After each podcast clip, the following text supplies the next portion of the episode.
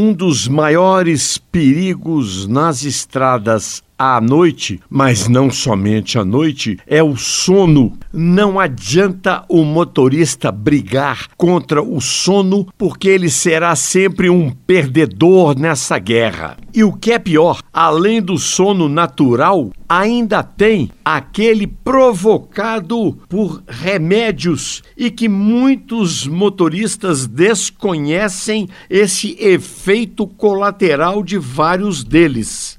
E entre eles estão os antialérgicos. Estão também aqueles que combatem a hipertensão e também os que atenuam a tosse ou o resfriado. Dizem as estatísticas que 12 a 13% dos acidentes fatais em rodovias são provocados pela sonolência.